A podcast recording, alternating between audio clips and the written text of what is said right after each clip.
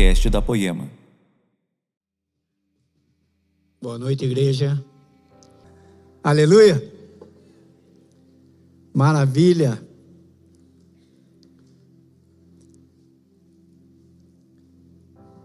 Romanos capítulo 1, versículo 16.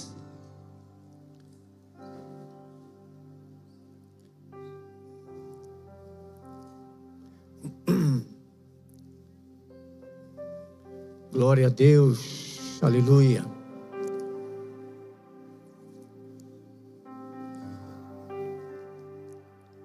Eu não me envergonho do Evangelho de Cristo,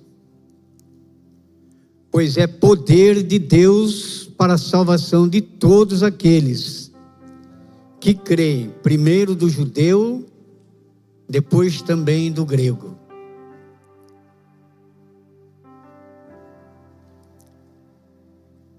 Existem as pessoas que não se envergonham do Evangelho. Existem as pessoas que envergonham o Evangelho.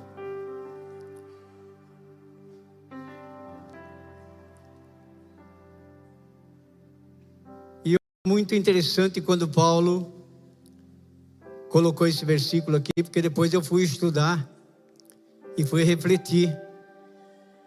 Por que aqui? Ele está falando que eu não me envergonho. Alguém pode ver e falar grande coisa, muita coisa.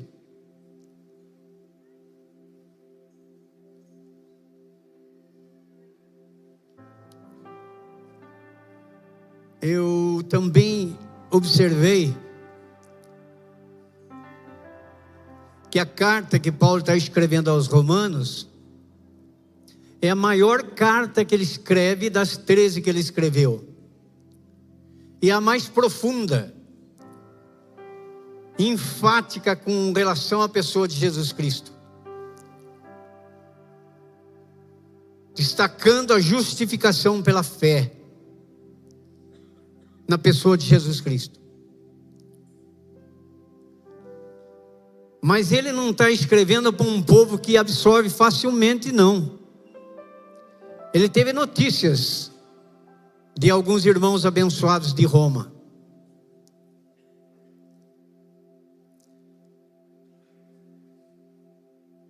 Mas não é como hoje, que pessoas saem de casas 10 da manhã, 5 da tarde, 19h30 e vêm para a igreja.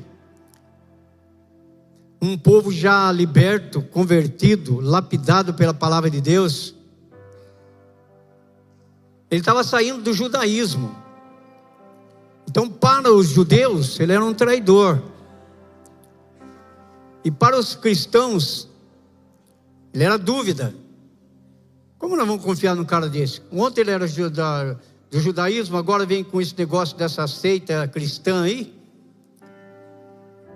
Vem com essa onda aí, pregando sobre um, um simples filho de um carpinteiro tendo a ousadia de dizer, de dizer que é filho de Deus. Paulo vinha de um ensinamento de, de, um, de um intelectual judaico, Gamaliel, cinco anos estudando com ele. Ele entra nesse desafio agora, porque ele teve um encontro com Jesus Cristo aos 28 anos de idade. E a vida do homem se transformou de uma forma tão radical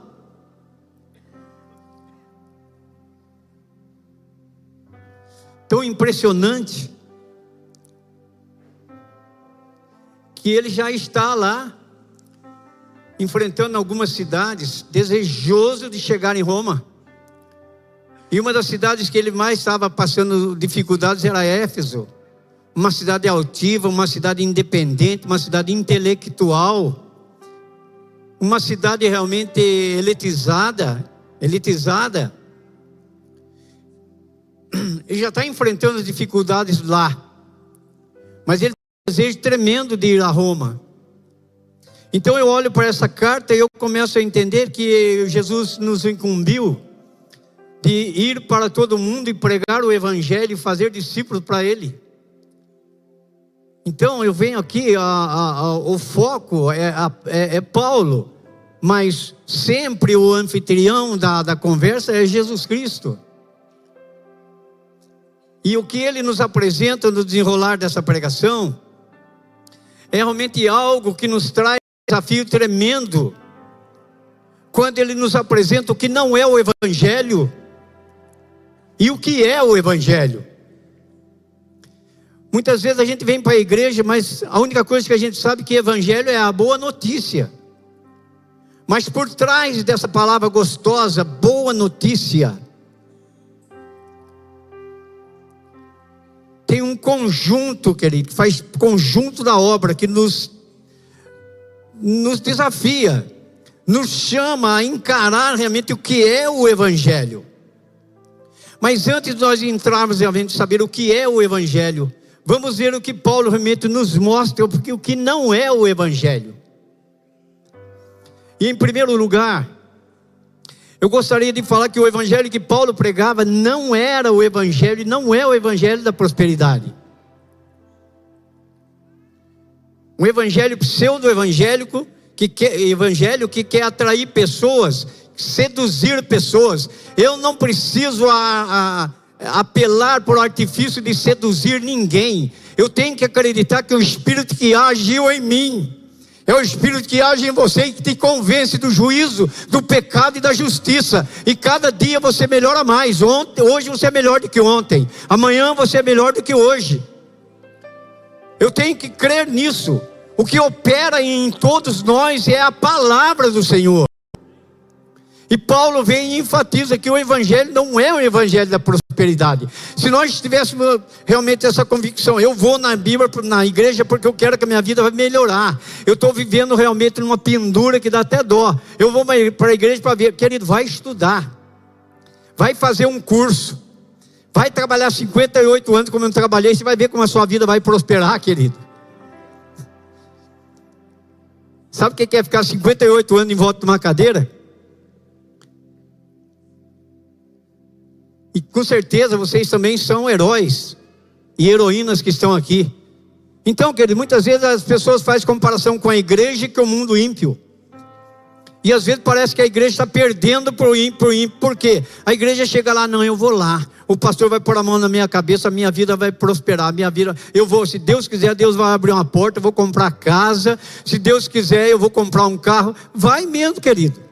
Agora analisa quando Deus chamou Abraão. Ele disse: Abraão, sai da tua casa, sai do meio da tua parentela, vem para um lugar que eu vou te mostrar. Olha a confiança aí. Quem era Abraão, querido? A Bíblia não diz aqui em lugar nenhum que ele era pagão, mas se você vai ver entre, entre linhas, você observa que ele, eh, ele morava numa região de pagãos, e realmente as atitudes que ele tinha eram pagãs. E ele dá um show dos evangelhos, porque ele aceita o convite e vai.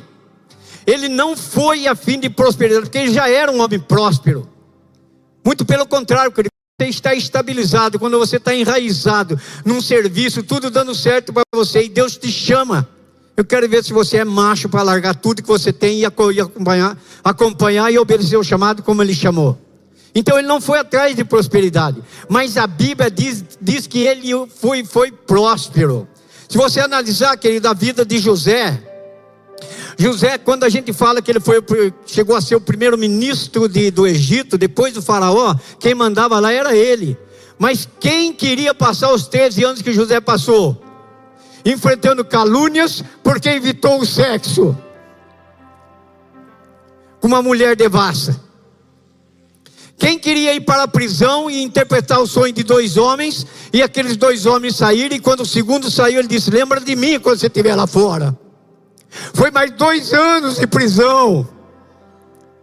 Até que um dia aquele homem falou: Rei, eu conheci um homem na prisão, que realmente tudo que ele falou aconteceu na minha vida. Traga ele aqui. José não estava preso, José estava guardado para que o Senhor operasse os desejos dele, os propósitos dele, através da vida dele, José. E às vezes eu fico pendurado naquela paixão, eu vou para a igreja para ver se a minha vida prospera. Que não, nem vou repetir mais, querido, mas vá trabalhar. Amém, querido? Você pega um ímpio lá, querido, que está lá, o homem está Tem, hoje mesmo alguém falou para mim: você sabe quantas casas o fulano tem? Só casa ele tem 40, terreno ele tem 70. Tem dinheiro que ele nem sabe quanto dinheiro ele tem. Nossa, que benção, que cara rico, mas não é um cara próspero. Esse é o problema. Cadê a mulher dele? Já vazou. Cadê os filhos? Dividiu, um está do lado da mulher, outro está do lado do homem. Quem quer uma vida dessa para você? Mas o Senhor te traz aqui, querido. E assim como ele chamou Abraão, assim como ele chamou Jacó. Jacó voltou riquíssimo lá da, da, da terra dele, lá da, da família do, do Labão. Mas sabe quantos anos ele ralou? Só 20. Sete anos por uma mulher, sete por outra, e seis anos em favor da, dos rebanhos do seu, do seu, do seu tio Labão. E às vezes a gente quer acreditar nesse pseudo-evangelho que estão pregando por aí. Venha para a, a, a, igreja tal. Pare de sofrer. Olha que beleza, querido. Que maravilha. Quem está sofrendo aí, ah, viu? Vem para a igreja e vai parar de sofrer. Mas só que Paulo aqui é o contrário, querido. Vamos, vamos dar uma seguida aqui para ver? Lá em Gálatas, só para uma resposta para esses pseudos pastores, está aqui Gálatas 1, capítulo 1, versículo 8.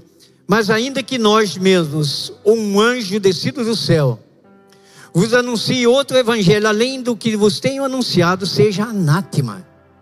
Anátema quer dizer maldito, se você não sabia. Então, anunciar um evangelho falso, querido, olha a responsabilidade que nós temos aqui. Por isso que muitas pessoas, até domingo passado, o pastor Filipinho disse: quando a gente chama, sobe aqui, a gente sente o peso da responsabilidade e treme.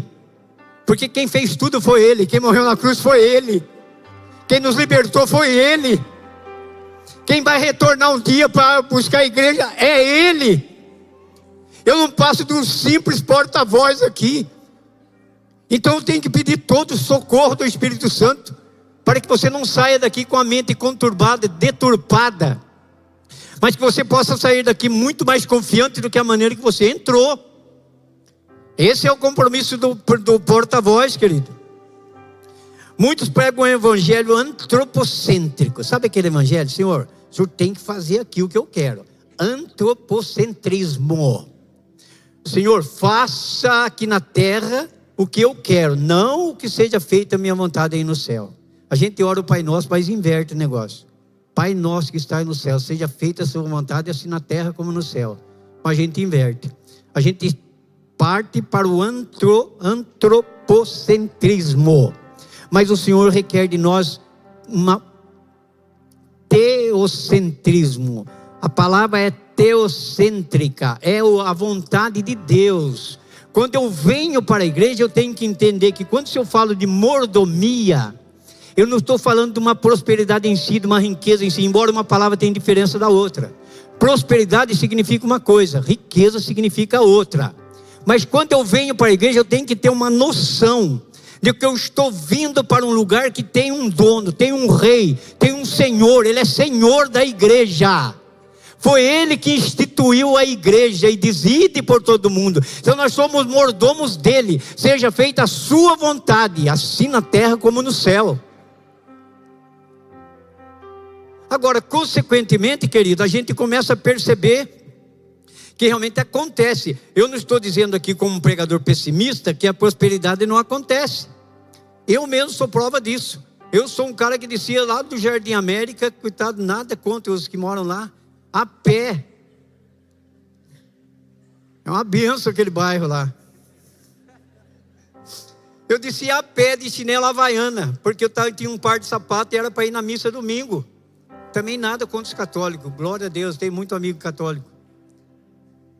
Mas eu, quando escutava o barulho do ônibus atrás de mim, nem para trás eu olhava, porque eu não tinha dinheiro para pagar o, o, circular. Falei, Jesus, de tarde eu tinha, porque daí eu trabalhava, tinha, daí eu voltava de ônibus. Glória a Deus.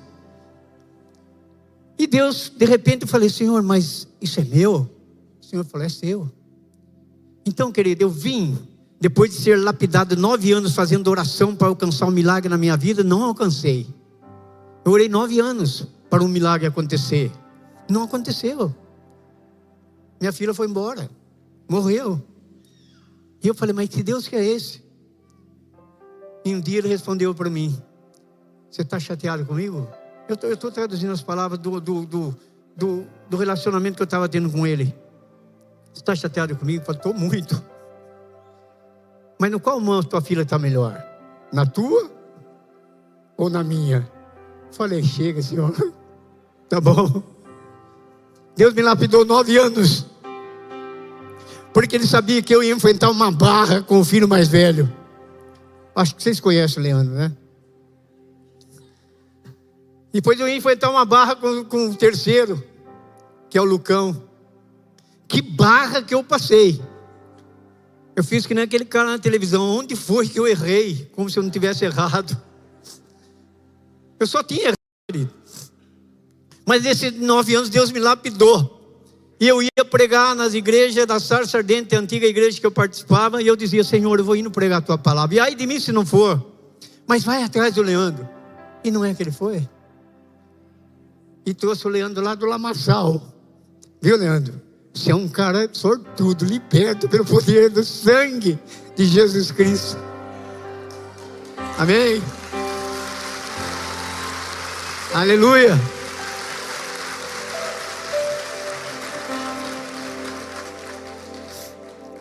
Depois foi o Lucas. Os primeiros anos que eu estava na, na, entrei na Poema, passaram um vídeo do Lucas e eu não sabia, de repente eu comecei a ver, filmar o Lucas na bocada. Você sabe o que é bocada? Na boca. É gira deles lá, né? Eu nunca participei disso, mas fala que é isso. E eu vi o Lucas ali totalmente chapado de crack. Eu com meu coração começou a querer parar. E eu olhei assim, mas ele já estava liberto, ele estava na igreja já, do meu lado. Deus já estava sendo, tinha sido glorificado, mas, mas passando para mostrar o que Deus faz. Quase morri. Uma hora que ele falou assim: pô, meu, tá legal aqui, bicho.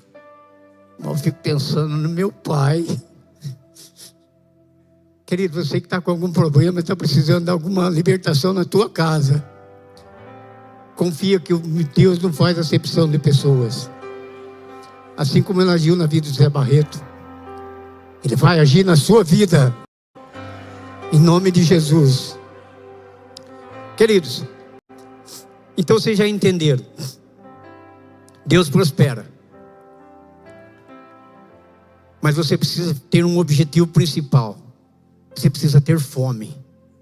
Você precisa ter sede. Fome nesse pão que veio do céu. Porque eles quem comer desse pão jamais terá fome. Não é fome de comida. Você não vai ter mais fome, sabe, cara? Você vai precisar de pular cerca. Você não vai ter mais esse desejo. Sabe por quê? Você experimentou o pão do céu. E você que é mulher também, que quer dar o troco no seu marido, não vai passar por baixo da cerca.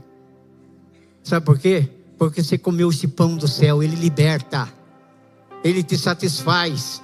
Ele preenche o teu, a tua necessidade fisiológica, a tua necessidade de hormônios com a tua mulher por toda a tua vida. Você não precisa de outra mulher. Namorado que está aqui me ouvindo, você não precisa ficar agarrando e mordendo sua namorada, não é sorvete, cara. Daqui a pouco você vai ficar só com o palito na mão. Aí você vai ficar, ah, não dá mais. Aí você vai chegar a falar que nem aquele cara que conversa comigo como profissional, pensando que eu sou psicólogo. Mas essa que quer, eu vou casar, porque eu estou com dó dela. Afinal de contas, faz cinco anos que eu estou namorando ela. Se não casar, vai ficar chato vai se converter, meu amigo. Outro chega e fala para mim: Eu vou casar porque o meu sogro é assim comigo. Ó. Aí eu dou uma observada no sogro: É mesmo, o sogro dele é bom de bolso. Então, querido, vai nessa força. Você não precisa abusar da tua namorada. Alguém olha para o meu filho assim, agora casou, graças a Deus, tem dois filhos, é uma benção de, de, de homem casado, Lucão. Alguém fala, pô, Zé, bonitão seu filho, hein? Deve estar aproveitando pra caramba aí. Nada disso. A instrução que eu dou para ele é o seguinte: namore uma menina, case com ela e seja honesto com ela, querido. Ah, mas você foi assim no seu passado, querido, esquece o passado. Se o, se o próprio Senhor fala assim: Ó, você quer fazer aliança comigo do seu passado, eu não me lembro mais? E ainda perdoa a tua culpa de gorjeta? Por que, que você vai tocar no meu passado? Por que, que nós vamos lembrar do teu? Esquece o seu passado, querido. Você está na igreja. Se, cada, se nós pudéssemos abrir a mente de cada um para ver o seu passado, querido, você ia sair correndo da igreja. E eu primeiro talvez saísse correndo pelo meu passado. Mas o juízo de Deus é diferente. O juízo de Deus é aquele um que chega na cruz assim, no último instante, um olhar do homem Dimas, olha para ele e fala: Hoje você está comigo no paraíso, cara. Hoje. E a turma depois tá, achou bom ladrão. Você já viu ladrão? Não existe. Ladrão é ladrão, cara. Mas é uma força de expressão que se usa porque ele era, agora não era mais. E entrou no paraíso. Então, querido, esse negócio de prosperidade, venha porque vai acontecer. Vai... Claro que vai acontecer, querido, porque você está vindo. Você tem sede, você tem fome pela palavra, vai acontecer. Porque a Bíblia diz: buscar em primeiro lugar o reino de Deus e a sua justiça, e o restante vai sendo acrescentado. E daqui a pouco eu me casei, filhos foram aparecendo, confrontos foram aparecendo, dificuldades, e Deus me lapidando. Às vezes você pensa que uma coisa está acontecendo na sua vida é uma maldição. Deus está trabalhando naquele acontecimento para realmente dar um novo formato para a tua vida, querido. Talvez hoje eu fosse um homem divorciado, porque eu tinha dinheiro no bolso, carro na porta para sair à noite. Voltava às três, quatro horas da manhã, e Deus sempre dava um cutucão. Eu sentia isso, sabe? Que eu estava exagerando no meu falar eu estava exagerando no meu comportamento. Eu sentia Deus dando um toque. Até que falei, cara, não está adiantando dar um toque em você. Eu vou dar um nocaute. Deu na ponta do meu queixo que eu fui para o chão. Foi o caso da minha filha. Nove anos eu fiquei nocauteado. E nove anos Deus me lapidou. E hoje eu glorifico a Deus porque tenho uma filhinha lá na glória. Para os que creem. Para os que não crê, pensa que depois que morreu acabou tudo. Mas nós temos uma vida depois da morte, viu, querida? E é essa que nós estamos aqui em busca dela. Amém? Segundo lugar, o evangelho que Paulo pregava não é um evangelho centralizado em milagres e prodígios. Aí alguém pode falar: nossa, mas hoje o cara está contra tudo. Não estou contra tudo, querido. Tanto é que eu já experimentei milagres na minha vida. Eu vou só te citar só um que eu citei de manhã e às 10 eu vou, vou repetir de novo. Eu tinha acabado de perder a minha filha aos 9 anos. E depois tinha nascido a Larissa. E a Larissa no meu colo, novinha, pequenininha, criança que precisava comer pela mão dos pais. E não sei como que nós vacilamos, ela pegou um pedaço de carne maior do que ela podia realmente engolir.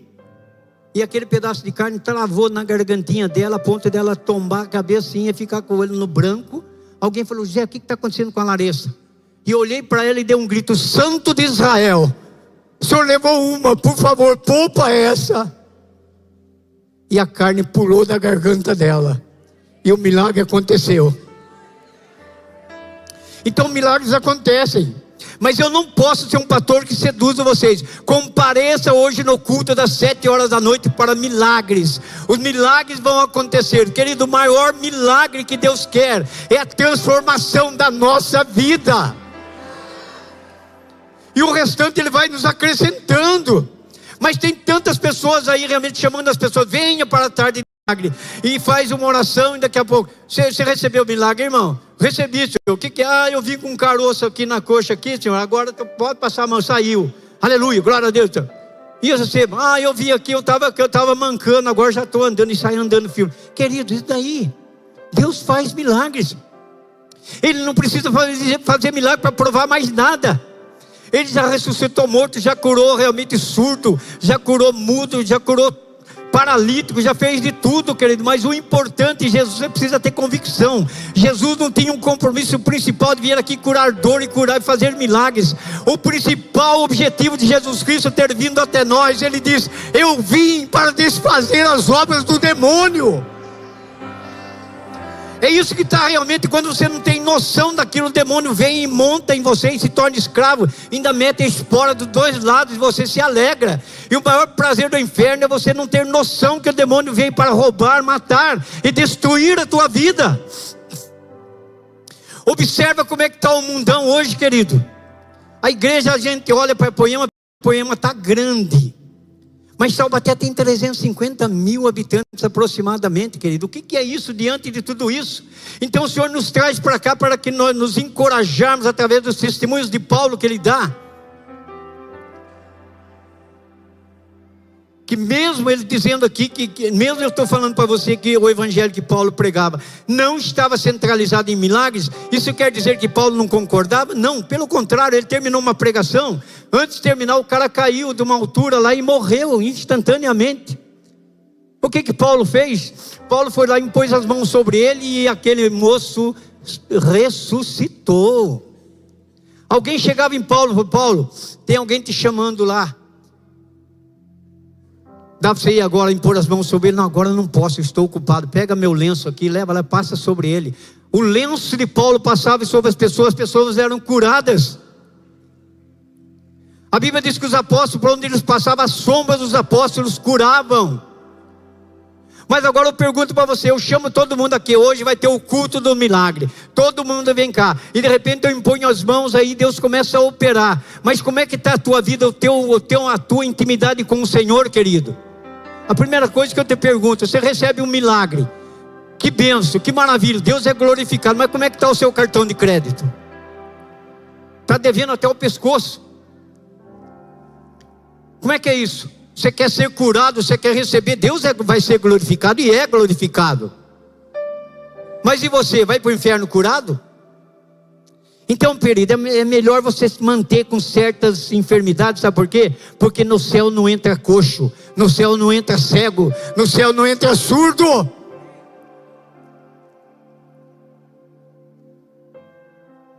Amém?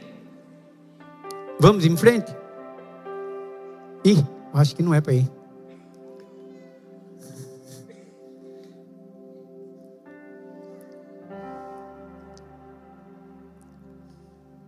Analisa comigo, vocês são inteligentes. O maior povo que presenciou milagres foi o povo hebreu. Desde quando saíram do Egito, pela mão poderosa do Senhor, que deu as, os recados para que passasse o sangue dos animais nos, nos ombreira, nas ombreiras e nas vergas das portas. E o anjo da morte passou por ali e os, e os hebreus foram libertos da morte. Saíram, e ao saírem do, do Egito, a Bíblia diz que todas os, as riquezas do Egito foram doadas para os hebreus. O milagre já começou a ser experimentado lá no Egito. Ao se depararem com o mar, logo o mar se abriu. Ao ultrapassar o mar, imediatamente começaram a reclamar para Moisés que estava com sede. E o Senhor ordena através de Moisés e a rocha se abre, libera e libera água para eles. A Bíblia diz que os sapatos cresciam nos seus pés, as roupas cresciam no seu corpo, eles eram protegidos por serpentes, de serpentes e de bichos peçonhentos. Mas mesmo assim murmuravam: o que vai ser de nós? Que tem gente que está apanhando, apanhando e não tem vergonha na cara. Um dia eu vou. Um dia eu vou me converter. Um dia minha vida vai mudar. Está apanhando, apanhando, está vendo o milagre acontecer e se dobra sai do Egito, experimenta milagre. Olha que geração é essa? A geração que mais experimentou realmente milagre foi a geração no tempo de Moisés, no tempo de Elias e dos apóstolos. Mas foram que mais demonstraram incredulidade. Que incredulidade é essa?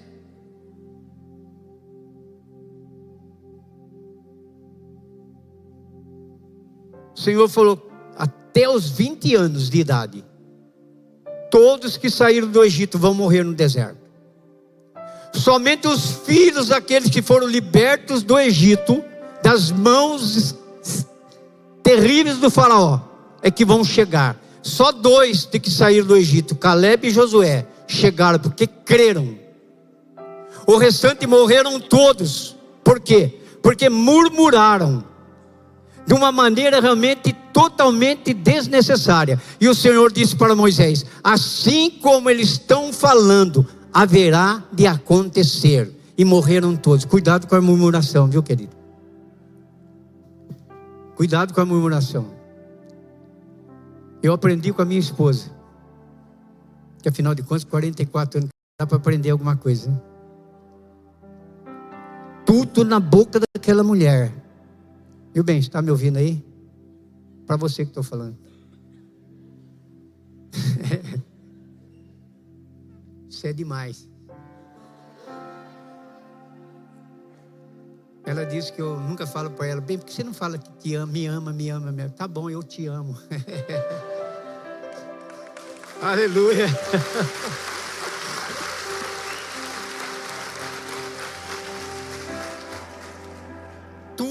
na boca daquela mulher é aleluia e glória a Deus. Ela fala tanto aleluia que um dia uma mulher ligou para ela e falou: Alô, Cida, ela, aleluia. Ela falou: Desculpa. Então, queridos, você fala do que o seu coração está cheio. Comprovou agora ou não? A minha esposa é tudo aleluia e glória a Deus. E não é que entra uma mulher lá e fala, ai, bicudona, tudo para ela é glória a Deus. Quebra prata é glória a Deus. É, liga a televisão em alta, aleluia, baixa isso aí. Faz não sei o quê, ô bênção de Deus. Aí eu vou falar de alguém que realmente está numa vida devassa. Bem, é bênção. Mas como bênção, a mulher está na vida desgraçada. Bem, fala que é benção, que ela vai virar benção. E não é que virou mesmo? A minha nora era um problema ela comigo, era que nem o diabo e a cruz. A Érica está lá nos Estados Unidos, está chegando aí, viu gente? Viu, Érica? Estou falando isso, Érica, para a glória de Deus. Nós éramos assim, né? Com o diabo e a cruz. Mas a minha mulher profetizou tanta bênção na vida da Érica. Bem, ela vai ser uma benção. E não é que a Érica é uma benção? Hoje ela é como minha filha. Hoje ela é nora de verdade. Hoje ela é mãe. Hoje ela é esposa. Querido, quando você tem um encontro com Jesus, a sua vida transforma. É o que aconteceu com esse moço aqui. Por isso que ele está falando isso. Em terceiro. Então, fechando essa parte do milagre. O milagre não é suficiente para converter pecador. Se fosse assim, os apóstolos não teriam sido assassinados. Tantos milagres os apóstolos fizeram. O próprio Jesus Cristo só fez o bem. E os milagres fizeram. Todos foram assassinados, com exceção de João, que jogaram ele na ilha de Patmos lá. E para nossa alegria, escreveu o Evangelho, as cartas e o Apocalipse. Olha como é que o homem era com Deus. Não era só quando ele estava com Jesus que ele encostava a cabeça no peito de Jesus e se ficou, ficou taxado o apóstolo amado. Jesus amou tanto ele que jogou ele lá no ilha de Patmos.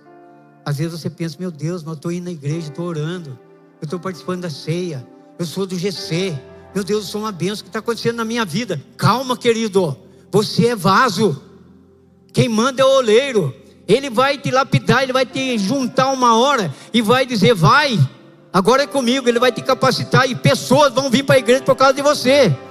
E você vai aquilo que acontecia parecia maldição na sua vida, vai ser passado. Ah, agora entendi, desculpa, Senhor. E ainda bem que Ele é misericordioso, falou, já está desculpado.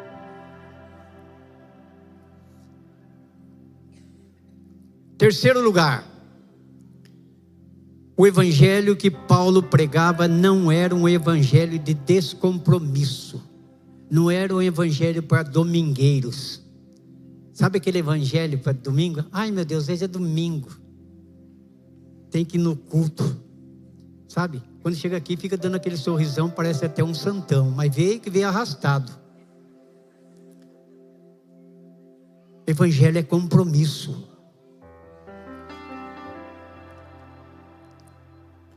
No, cap, no capítulo 1, no versículo 14, Paulo ele ele diz assim: Eu sou devedor, tanto para gregos como para bárbaros, tanto para sábios como para ignorantes.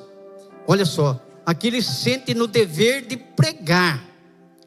Existem duas maneiras de você realmente se endividar. Primeiro, qual que é? Graças a Deus não tem ninguém devendo aqui. Não sabe.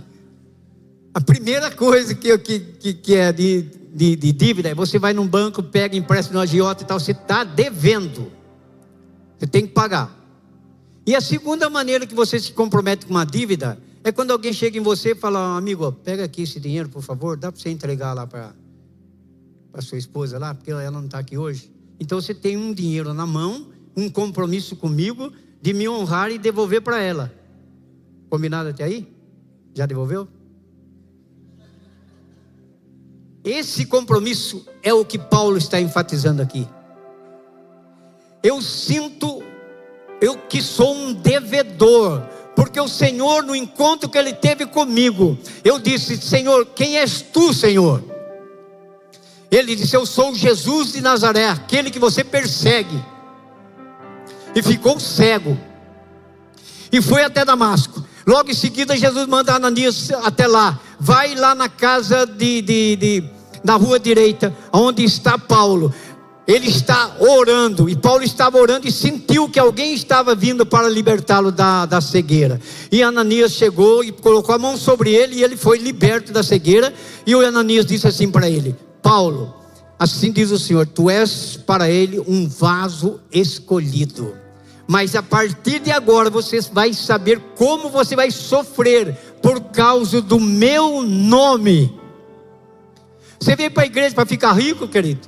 Você veio para a igreja para prosperar, para sair da água do vinho. Você veio para a igreja servir, sabe por quê? Para que Deus realmente colocasse harmonia no seu relacionamento conjugal. Para que Deus colocasse em você sabedoria lá no seu trabalho, no seu relacionamento com o seu patrão. Você veio para a igreja para que Deus colocasse realmente sobriedade no teu coração, para que você, como patrão, saiba a partir de agora tratar o seu funcionário. Veio até aqui a igreja para que o Espírito Santo te tome e te encha, para que você não só leia que você é luz e sal dessa terra, mas você vai ser luz e sal para essa Taubaté que está caminhando mal das pernas aí, querido. Amém?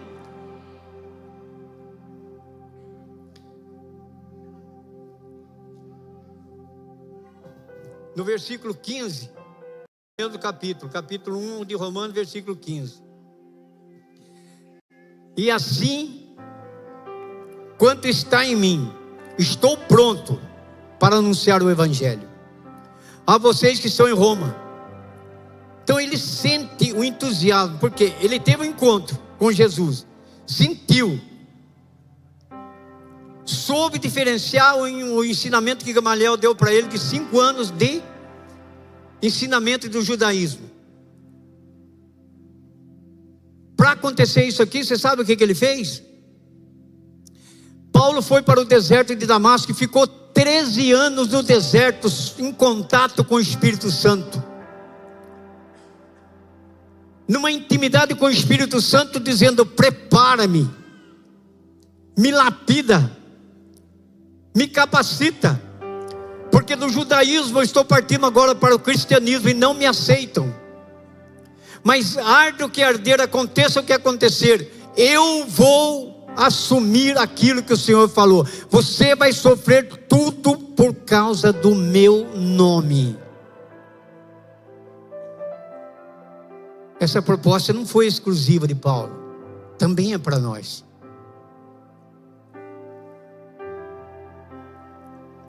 Então ele sente o entusiasmo e não contém, quer porque quer evangelizar. E a partir daí Paulo pregava, sabe aonde? Paulo pregava na prisão.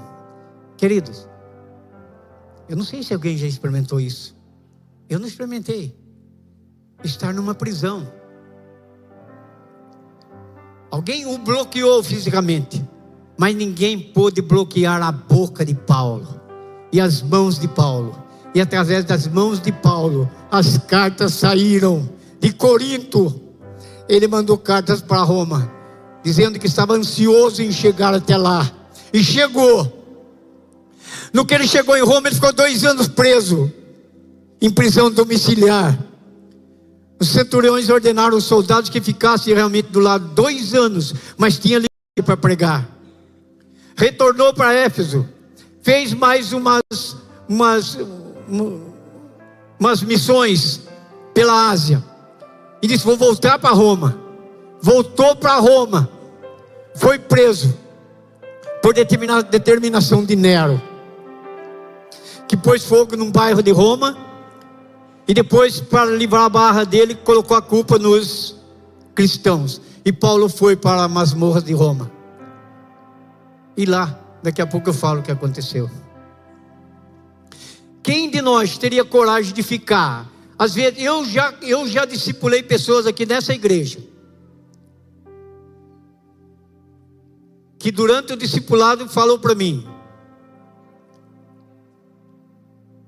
o pessoal da liderança tem que se tocar.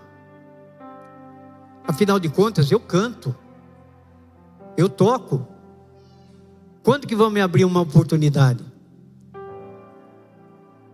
Eu não tinha conhecimento disso aqui ainda, querido.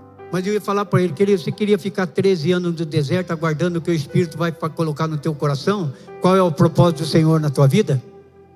Que se alguém aqui na igreja tem um desejo de estar aqui um dia como pastor, eu vou falar uma coisa para você. Primeira coisa, você vai ver que você tem que entender que você vai entrar numa fria. Vem ser pastor para você ver, querido. Principalmente agora que eu parei de trabalhar, que eu tenho tempo integral para dar as mãos aqui para o pastor Henrique. Eu era pastor disponível, em tempo disponível, mas agora entreguei toda a minha profissão. O Senhor falou no meu coração: 58 anos eu te dei de trabalho, você pode dar algum tempo para mim? Eu falei: feito. Eu não sei como é que vai ser, mas está sendo. O Senhor está operando.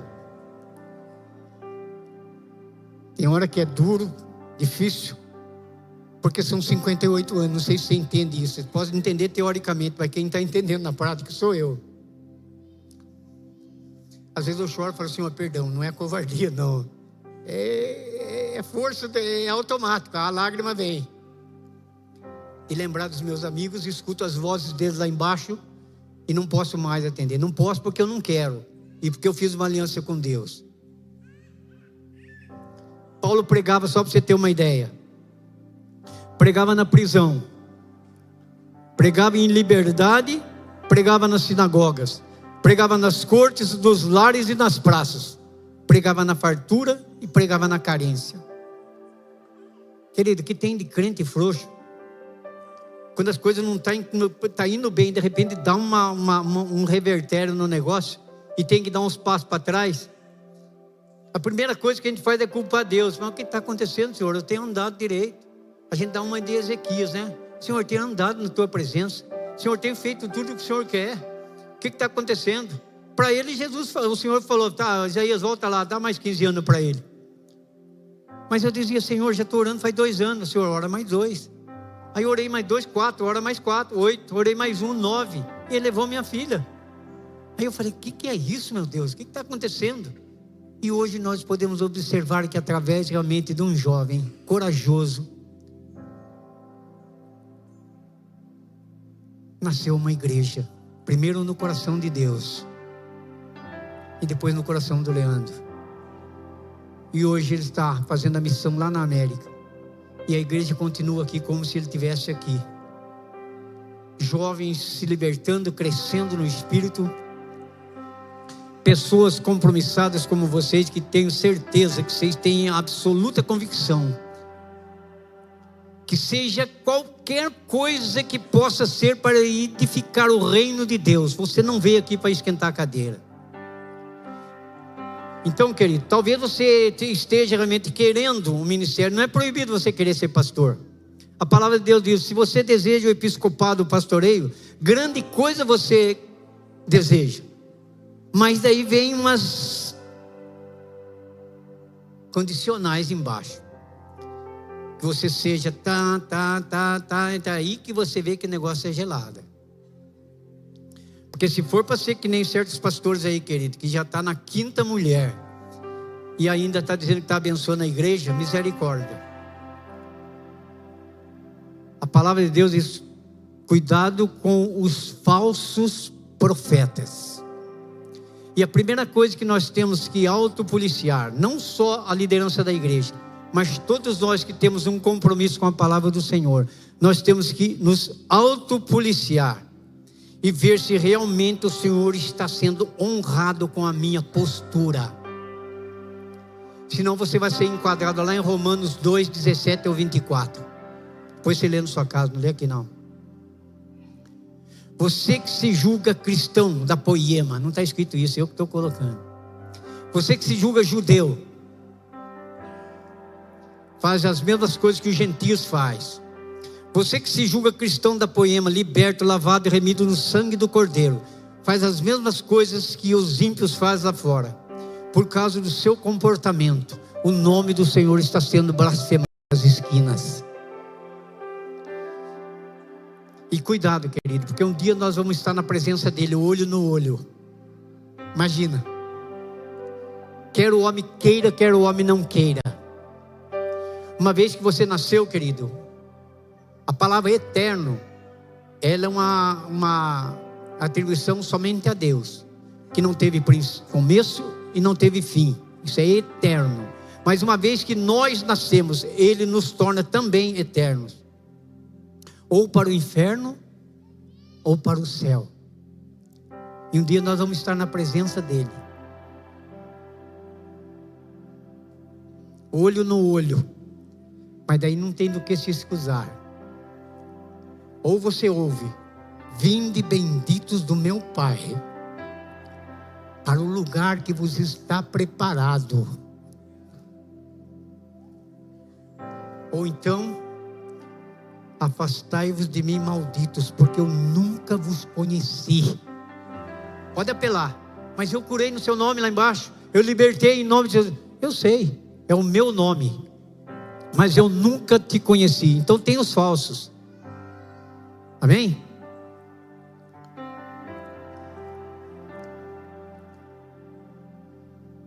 Romanos 1,16. Eu já li lá no início, mas vou ler de novo eu não me envergonho do Evangelho, pois é poder de Deus para os que creem, primeiro para o judeu e também para os não judeus.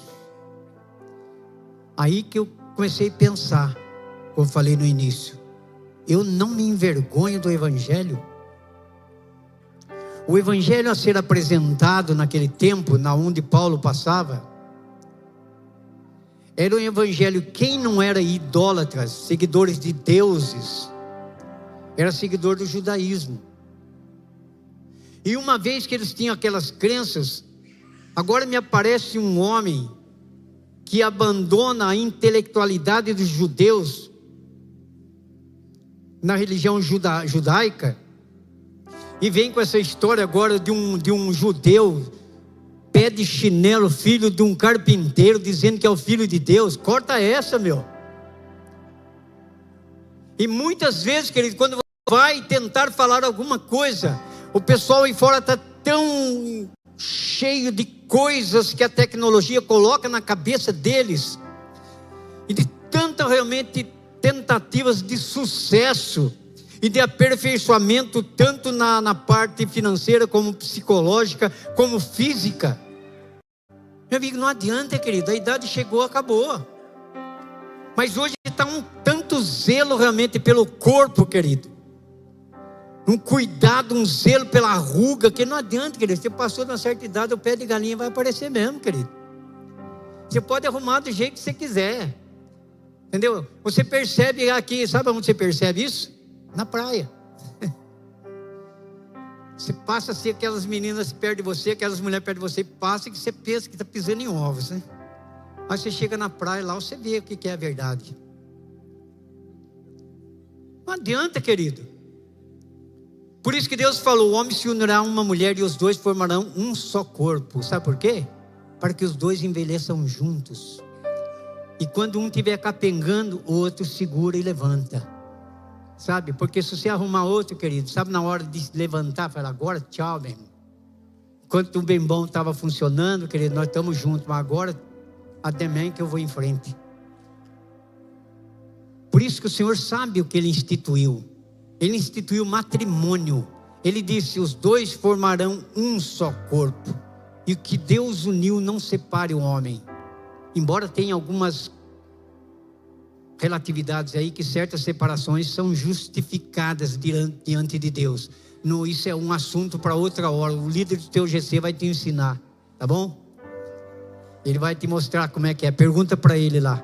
Se ele não souber, ele vem perguntar para nós, nós respondemos para ele aí. Em certos casos vai ter como realmente. Mas tem muito caso que é banal. Eu tenho um amigo que ele casou, querido. E ele era um cara bonito. Ele era bonitão. Aonde ele passava, a mulherada olhava. E a mulher dele ficava com muito ciúme. E aí ela começou a pegar a roupa dele e jogar atrás da porta e jogar tudo lá e deixar tudo sem lavar. E um dia ele chegou e falou: Mas cadê a minha camisa? Falou: Vai perguntar para aquelas meninadas que você paquera. Tá... Ele deu um tapão no pé do ouvido dela e acabou o casamento. Agora, se você tem Jesus Cristo no seu coração, querido, ciúme eu tenho. Eu tenho ciúme da minha mulher.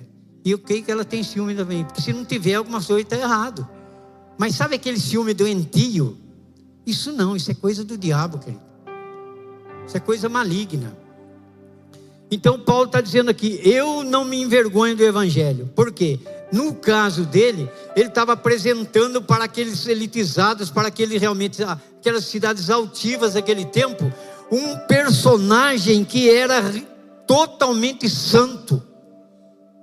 Era um personagem totalmente amoroso, que era a pessoa de Jesus Cristo. Mas e para você convencer as pessoas disso? Mas através de Paulo e das suas cartas, que foram realmente rodando e chegou na Bíblia, e hoje as cartas que tiveram tanta relevância em todas as igrejas nesses dois mil anos, também tem uma certa, uma enorme relevância na nossa igreja de hoje. Porque você quer realmente ter, assumir um compromisso e os desafios da palavra de Deus, leia as, as cartas de Paulo, principalmente a carta aos Romanos. Amém, querido? Ele só, olha só o que o homem recebe. Quer ver? Ó?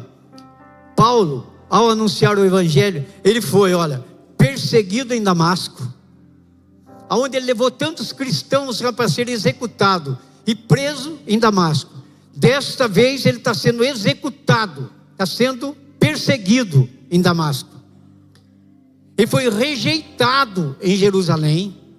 Ele foi apedrejado em Listra. Ele foi açoitado em Filipos, ou Filipos. Ele foi enxotado em Tessalônica e chamado de impostor em Corinto. Mas a Bíblia mostra ele que escreveu carta aos Coríntios, ele escreveu carta aos Efésios, ele escreveu cartas aos Filipenses, Tessalonicenses, Romanos, Filemão. Ele escreveu 13 cartas. Não importa, querido, um é o que prega, outro é o que regra, mas o que dá conta do recado que faz crescer é o Espírito Santo, querido. Confia no Senhor, que a tua casa vai ser transformada, querido. Amém? Muitos cristãos fazem parte da igreja hoje, querido, mas não faz parte do céu. Eu acredito que não é o caso aqui. Dá uma olhada no teu irmão para você ver. Olha que maravilha de ver. Olha que benção. Não é o caso dele, é? Fala a verdade. Pela cara dele você achou que não é, não é? Mas só Deus sabe. Só Deus conhece os nossos corações. Tem cristão que tem um nome como membro da igreja. Mas você tem certeza que o teu nome está escrito lá no livro da vida? Meu Deus. E a palavra de Deus mostra claro: cuide-se para que o seu nome não seja retirado do livro da vida. Sabe quando alguém repassa uns nomes assim? E você fez a inscrição? E de repente passou lá 30 nomes e o seu não passou? Fala a verdade, não dá um arrepio você? Peraí, mas eu paguei a inscrição, caramba. Como que meu nome está aí? Falou, alto lá. O que aconteceu? Meu nome está aí. Manda para a secretaria lá. De... Oh, perdão, meu amigo, seu nome realmente está aqui. Agora imagina o Senhor pega lá e começa a falar. Levi, está aqui. Aleluia. Leia, está aqui também. Daqui a pouco chega ali.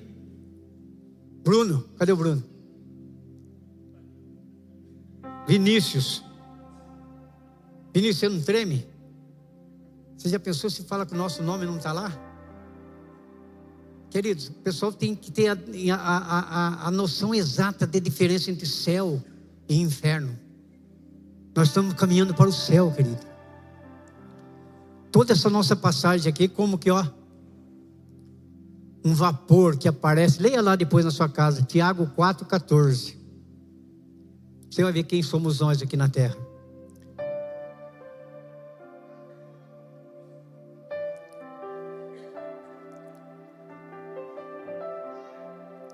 Tem muitos cristãos que estão na igreja que são filhos de cristãos, mas ainda não é filho de Deus.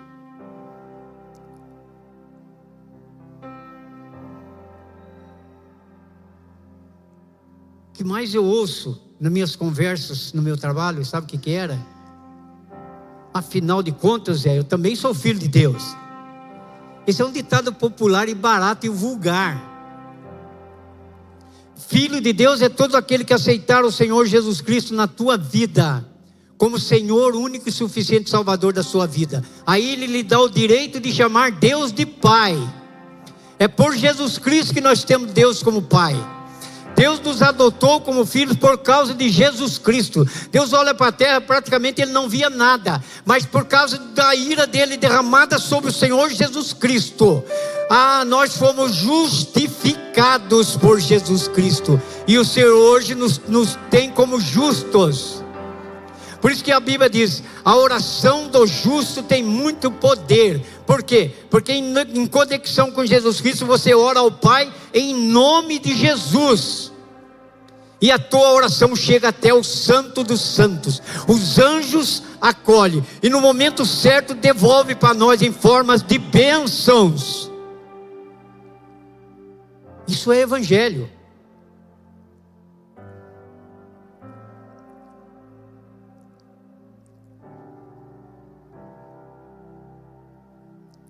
É batalha. É guerra. Por mais bem arrumadinho ou arrumadinha que você esteja aqui, você está numa guerra. E na guerra você não pode vacilar.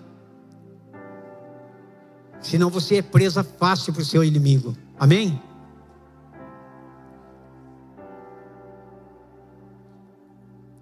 Apocalipse nos dá uma, uma exortada, capítulo 3, versículo 5. Apocalipse capítulo 3, versículo 5. Aqueles que conseguirem a vitória serão vestidos de branco, e eu não tirarei o nome dessas pessoas do livro da vida, aleluia. Eu declararei abertamente. Quem é eu aqui? Esse pronome eu está se referindo à pessoa de Jesus Cristo. Eu declararei abertamente, na presença do meu Pai e dos seus anjos, que vocês me pertencem. Aleluia.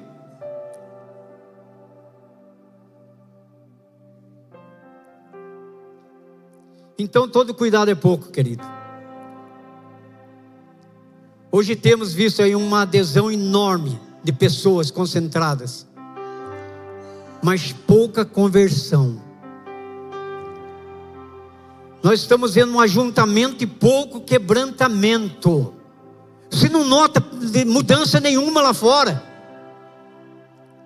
Se nós que estamos aqui, nós não estamos policiando o outro e nem reparando no outro mas a sua postura, a sua ação mostra o que você é.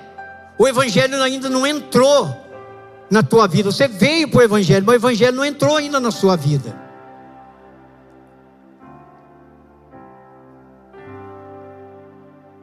Tem crente que ama mais o mundo do que a palavra. Como que é amar mais o mundo do que a palavra? É, é vaidade exagerada. É orgulho. Quando eu falo vaidade, querido, eu não estou falando para você andar feia. e nem para você andar desajeitado. Pode se ajeitar, querido. Faça uma progressiva caprichada. Entendeu? Passa um, certo? Caprichadinho, batonzinho aí. Dá uma arrumadinha. Principalmente se o casamento já está há algum tempo rodado. Anima o camarada aí, né? Não é, irmã? Olha lá que beleza, olha lá. É, irmão? Gostoso, né? Aleluia. Quem ama as iguarias do mundo jamais experimentou o pão do céu, querido. Por isso continua famintos. Aqueles que correm para as fontes do mundo jamais beberam a água da vida.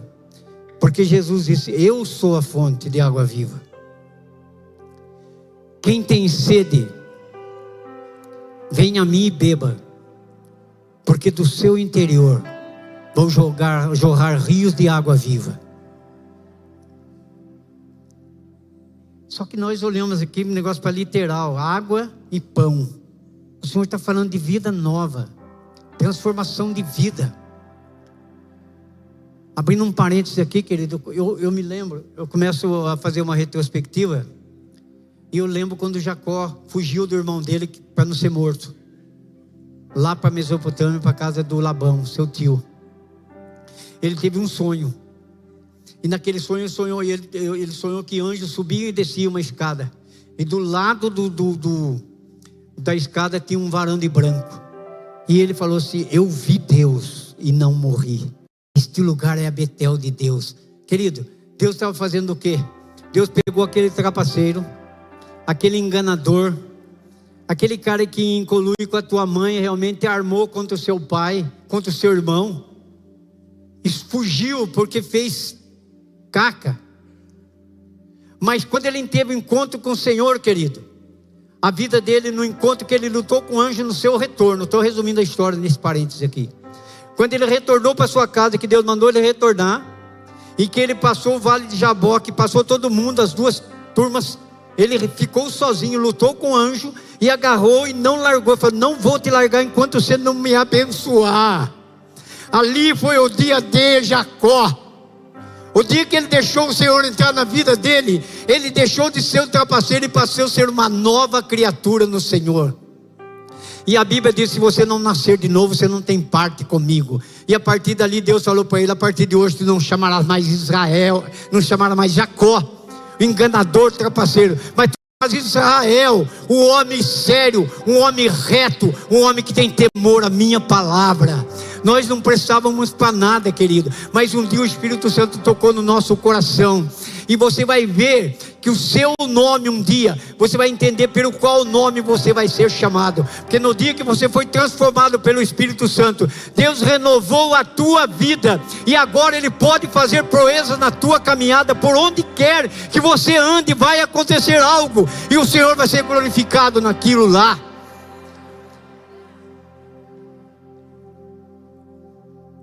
Agora nós vamos ver rapidamente Prometo para você que antes da meia-noite eu termino.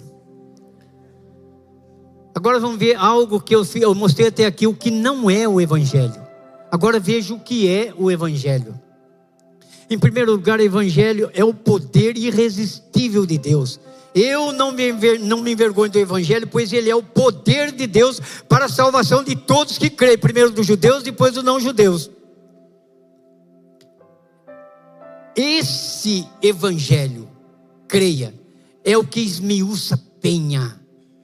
Lá no deserto já provou isso.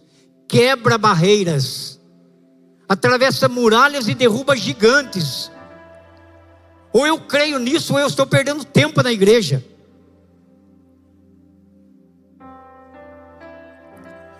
Os homens destroem, o Evangelho salva. Ele é poder de Deus para salvar homens. Essa palavra é linda, querido. Não adianta nós vivermos uma vida de regalia e luxo e todo conforto aqui. Se nós nos perdermos, querido, é triste demais. Reflita sobre isso em nome de Jesus Cristo. para criar o mundo, se você observar, para criar o mundo, o Senhor apenas usou uma palavra: apareça a luz. E a luz apareceu. Separe a terra das águas e se separaram. Então tudo foi conforme Deus pronunciava, apenas uma palavra e acontecia.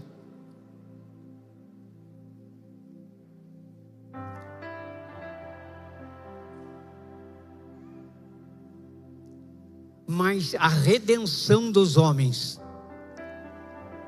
Você está aqui hoje, porque o Senhor nos proporcionou a redenção para nós. Essa não foi por causa de uma palavra, essa custou 33 anos da existência da encarnação do Verbo que nasceu da Virgem Maria. 33 anos.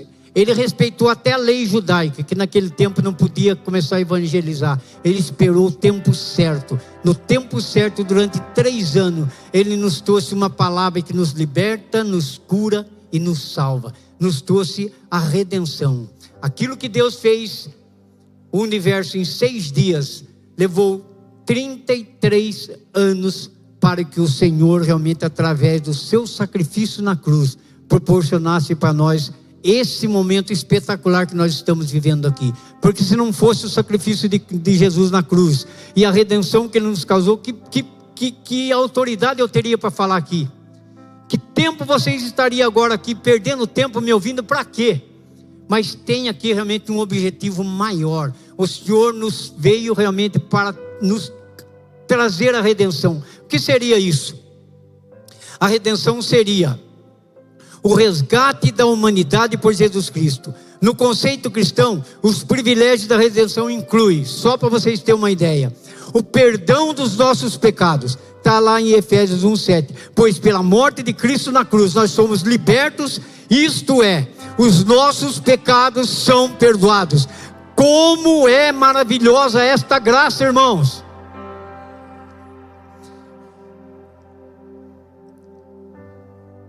E ele nos proporciona também a justiça, em Romanos 5,17. É verdade que por causa de um só homem, e por meio do seu pecado, a morte começou a dominar a raça humana. Mas o resultado do que foi feito por um só homem, Jesus Cristo, é muito maior. E todos aqueles que, que Deus aceita e que recebem como presente a sua imensa graça, reinarão na nova vida por meio de Jesus Cristo. Amém? E nos proporcionou também o que? A vida eterna, que está em Apocalipse 5, 9 e 10. Eles cantavam esta canção. Tu és digno de pegar o livro e de abrir os selos, pois foste morto na cruz, e por meio da tua morte compraste para Deus pessoas de todas as tribos, de todas as línguas, de todas as nações, de todas as raças. Tu fizeste com que essas pessoas fossem um reino de sacerdotes e que servisse ao Senhor nosso Deus, e eles governariam o mundo inteiro. Querido, nós estamos direcionados para governar o mundo, por quê? Novos céus e novas terras acontecerão. E eu quero ler para vocês aqui quando for aberto o sexto selo, querido.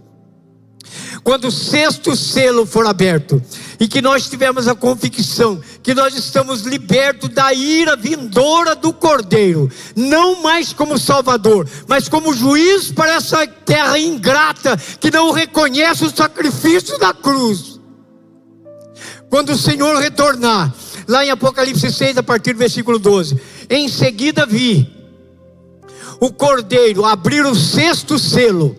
Houve um violento terremoto. O sol se tornou negro, como a roupa de luto, e a luz ficou como toda vermelha, como sangue. A lua ficou vermelha como sangue. As estrelas caíram do céu sobre a terra, como os figos verdes caem da figueira sacudia, sacudida por vento forte. O céu desapareceu, como um rolo de papel que se enrola de novo, e todos os montes e ilhas foram tirados dos seus lugares. Então, os reis do mundo inteiro, os governadores e os chefes militares, os ricos e os poderosos, e todas as outras pessoas, escravas e livres, se esconderam nas cavernas debaixo das rochas das montanhas e gritavam para os montes: caiam sobre nós e escondam dos nossos olhos aquele que está sentado no trono e nos proteja da ira do cordeiro, pois já chegou o grande dia da ira deles. Quem poderá resistir? Os eleitos do Senhor serão libertos dessas visões terríveis e desses fatos verídicos que querem o homem queira ou não, queira o homem queira ou não, vai acontecer, querido. Toda essa arrogância, todo esse orgulho, todas essas prepotências e todas essas vezes que são renegados quando nós chamamos para anunciar o Senhor que nos justificou, nos santificou. Justificou como? Na cruz perdoou os nossos pecados, nos santificou como? Ajudando que, que nós vamos a cada dia nos santificando mais, porque a nossa salvação corre risco. Existe na teologia alguns que realmente insistem em dizer que uma vez salvo, salvo para sempre. Mas eu gostaria de dizer que o pensamento da poema não é esse pensamento. O pensamento da poema que é uma vez nós fomos justificados e agora nós estamos santificados. E a cada dia que passa nós temos a oportunidade de irmos cada vez mais compreendendo realmente a, a periculosidade do pecado na nossa vida. E entendemos que Paulo disse que lutai com tremor com temor e com tremor pela vossa salvação, porque eu, Paulo, que fui responsável pela salvação de muitos, corro o risco de ficar fora dela. Eu não consigo entender que salvação, uma vez salvo, salvo para sempre. Cadê aqueles pastores que estavam aqui no nosso meio há um tempo atrás? Cadê? Cadê certas pessoas que estavam aqui na nossa igreja e porque aconteceu determinado, hoje estão desviados Hoje estão vivendo pior do que aqueles ímpios que não conhecem, porque pior, querido, é conhecer a palavra do que não conhecer, porque a palavra de Deus diz: quanto mais lhe for dado, mais lhe será cobrado. O juízo de Deus é um juiz justo. Eu disse para um cidadão amigo meu, querido, você já está com quase 70 anos, faz algum tempo isso. Está na hora de você pegar a Bíblia e ler, hein, cara. Ah, Deus é bonzinho, né? Na hora H ele põe lá para dentro. Ah, é? Toma cuidado. Mas aquela palavra parece que entrou no coração daquele senhor. E ele foi lá na, na, na, numa livraria em Taubaté e comprou uma Bíblia. E de repente ele passou na porta do meu salão e balançou a Bíblia assim para mim, parou o carro e balançou a Bíblia. Falou: Olha, Zé, comprei a Bíblia. Falei: Aleluia, estou indo para o Caribe, fica trabalhando aí seu camelo. E eu falei: Aleluia. E ele foi para o Caribe. Chegou lá no Caribe e ficou uma semana. Daqui a pouco a esposa dele liga: São José, o Penha morreu. Falei: Que isso, Lampinho? Morreu, mas estou muito feliz. Como o senhor está feliz? Porque ele pediu para me ler a Bíblia para ele. E eu li a Bíblia, 60 páginas da Bíblia para ele. E ele morreu dizendo: Eu só quero Jesus. Eu só quero Jesus. Eu só quero Jesus.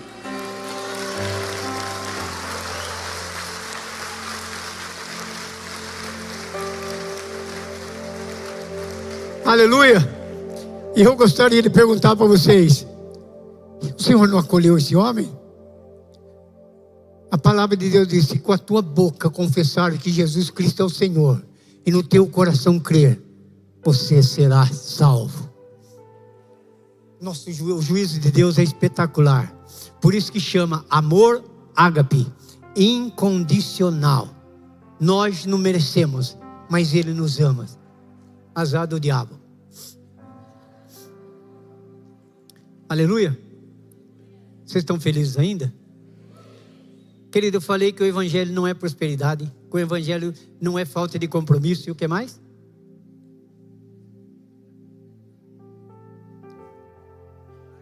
O que mais, gente? Aleluia. Tem um cafezinho lá depois, tá? E sobre tudo isso, como eu sei que você não veio correndo aqui atrás de milagres. Você não foi induzido a isso. Você veio aqui realmente com sede e com fome. O Senhor tem presente para você.